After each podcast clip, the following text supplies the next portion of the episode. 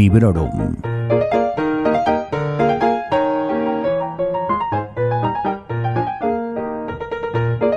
Hola a todos y a todas, soy Vanessa y os doy la bienvenida al centésimo tercer episodio de Librorum Podcast.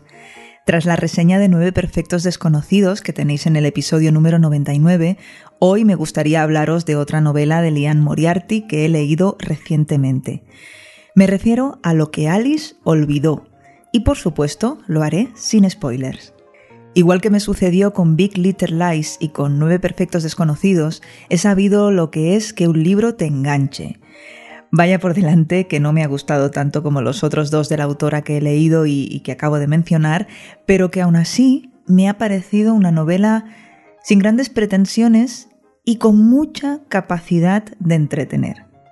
Una persona a la que sigo en redes sociales desde que las uso, Lola, de Granada, me la recomendó tras haber escuchado mi reseña de Nueve Perfectos Desconocidos en la que además eh, la comparo con la serie. Y dado que es una novela breve y me encontraba en un momento de estos de incertidumbre, de no saber con qué seguir, qué leer a continuación, pues opté por esta obra de ficción contemporánea con un toque de romance. Lo que Alice olvidó se escribió en 2009 y mi edición es de, de bolsillo en digital de 2015. La tradujo Zoraida Torres de Burgos y cuenta con 491 páginas que se leen como si nada. Me la ventilé en una semana porque tenía mucha intriga en ver cómo continuaba y sobre todo cómo terminaba.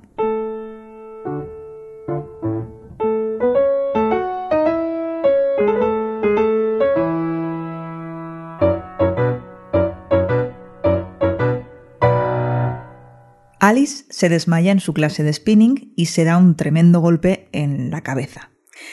Cuando recupera la conciencia cree que está en 1998, cuando en realidad está en 2008, y todo lo que le rodea le parece extraño y, y, ridículo, empezando por el hecho de que ella esté dentro de un gimnasio. Esto tan solo es el punto de partida y no estamos ante una comedia alocada de esas que nos ha enseñado Hollywood varias veces. A lo mejor sí que hay algún momento en el que te sonríes, porque si Alice cree que está en 1998, pues también cree que tiene 29 años y no, y no que esté a punto de cumplir 40. Uh, ah, tampoco se maneja muy bien con los teléfonos móviles y, y no recuerda en qué punto están sus relaciones familiares. Esto ya tiene menos gracia. En varias ocasiones la memoria muscular acude al rescate de la pobre Alice, pero, pero esto no basta. El objetivo es, por supuesto, que Alice recupere la memoria, que vuelva a su vida y que asuma tanto la edad que tiene como cuál es su, realidad actual o para ella su nueva realidad. No es nada fácil, hay momentos duros, momentos tristes, momentos desagradables, recuerdos traumáticos que solo salen a la luz en forma de extraños sueños, Además, sueños que vienen trufados de errores y que en realidad la llevan a confusión. Hay personas importantísimas en su vida a la que ella cree que no conoce y otras personas a las que conoce muy bien, pero con las que a lo mejor no tiene la misma relación que tenía en 1998. Imaginad lo que sería para vosotras borrar todo lo sucedido entre 2021 y 2011. Eliminad a todas las personas que habéis conocido durante estos 10 años Obviad si con esa amiga ya no os habláis o si ese compañero de trabajo ahora es mm, algo más. Lo que en principio parece que va a ser una novela llenita de risas, confusiones tontas y, pura diversión, pronto se convierte en una fuente de pequeñas angustias y de mucha simpatía hacia la pobre Alice.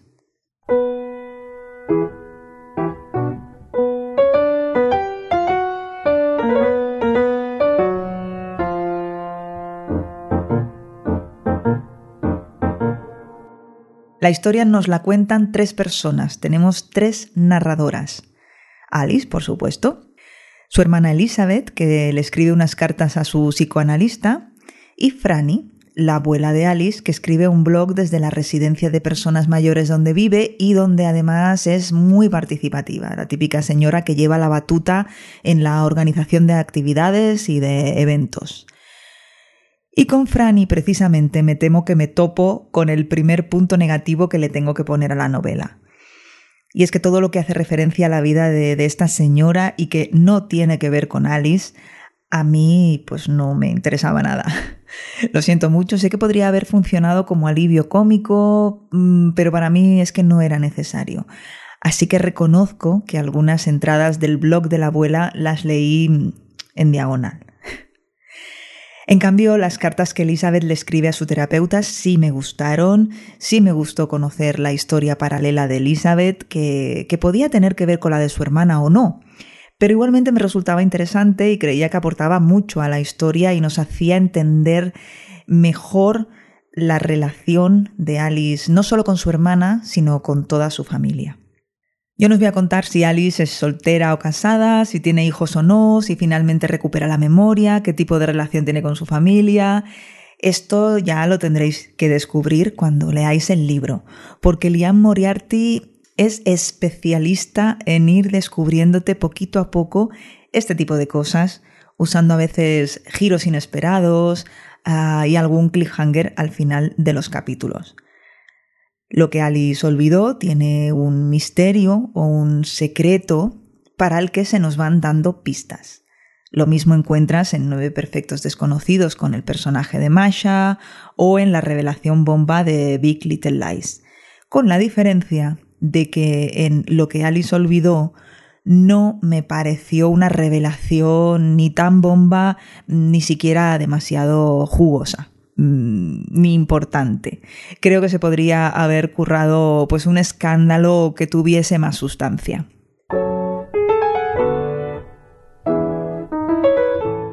Volviendo a la estructura y al ritmo narrativo, ya os he comentado que tenemos tres puntos de vista y que tanto las notas de Elizabeth para el doctor como las entradas en el blog de Franny funcionan como una especie de interludios en lo que acontece a Alice. A excepción de estos posts en el blog de la abuela, los capítulos en general son largos. O a ver, a lo mejor mm, para otra persona pues no son largos, pero a mí cortos por descontado que no me han parecido. Y es que soy muy fan de los capítulos cortos y eso las personas que lleven escuchando Libro un tiempo ya lo saben. A pesar de esto, el ritmo es bastante rápido y se intercalan perfectamente los recuerdos con los sueños y con lo que está pasando en el presente. Todo es muy fluido, como, como, ya estamos acostumbrados a ver con esta autora, y su lenguaje es llano, sin que por eso nos parezca que es un estilo deficiente. Está bien escrita, pasa bien, pero no requiere demasiada concentración. En cuanto a los personajes, aunque todo gira en torno a Alice, ya os adelantaba que también vamos a conocer mucho de la vida de su hermana, vamos a saber lo que les sucede a otros miembros tanto de su familia como de la comunidad en la que vive. Es por tanto una novela muy coral, tiene muchos personajes, algunos los conoces más a fondo que a otros, pero todos ellos tienen cuerpo, no sé cómo decirlo, tienen sustancia, tienen trasfondo, aunque sean muy secundarios, parece que todos tienen una personalidad muy identificable. Le puse tres estrellas sobre cinco en mi valoración en Goodreads porque me gustó, sin más. Me dio lo que esperaba, no me sorprendió con un gran giro, eh, pero tampoco me decepcionó. De nuevo, la Moriarty te permite ser cotilla, meterte en las cabezas, en los deseos más íntimos y en los recuerdos más dolorosos de sus personajes. Si te gustan estas novelas sobre vidas, sobre personas corrientes a las que en un momento dado les pasa algo extraordinario que viene a poner su realidad patas arriba, te animo a que te hagas con lo que Alice olvidó y pases un buen ratillo leyéndolo piernas en alto, si quieres algo de música de fondo, vamos, ya me entiendes.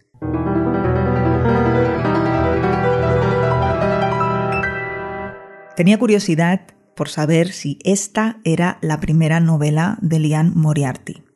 Y la respuesta es no, es la tercera. Pero sí que la escribió unos años antes de Big Little Lies y de Nueve Perfectos Desconocidos. ¿Y se nota? Pues por supuesto que sí. Y es chulo ver cómo una escritora le va cogiendo el punto a su estilo y, ver cómo va mejorando con los años. Es algo en lo que no me paré a pensar mientras leía la novela, pero que ahora, al poner en orden las notas para este episodio del podcast, me ha parecido más que evidente. Y mientras miraba el orden de las novelas de la autora, me he topado con un datito que es que si no lo cuento, exploto. Su marido es un granjero de Tasmania. Mira, yo me quedo con esto y ya no puedo añadir nada más.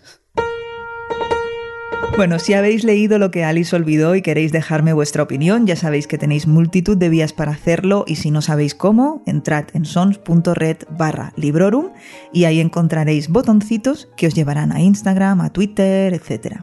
Si no lo habéis leído y os ha llamado la atención lo que os he contado, espero de verdad que disfrutéis de esta lectura y que, por supuesto, también me digáis qué os ha parecido. Muchas gracias a todos y a todas por estar ahí. Gracias también a Lola por esta recomendación. Hasta pronto y felices lecturas. Acabas de escuchar Librorum, un podcast alojado en Sons, red de podcasts. Encuentra mucha más información de este episodio en nuestra página web, sons.red barra Librorum. Y descubre muchos más podcasts en sons.red.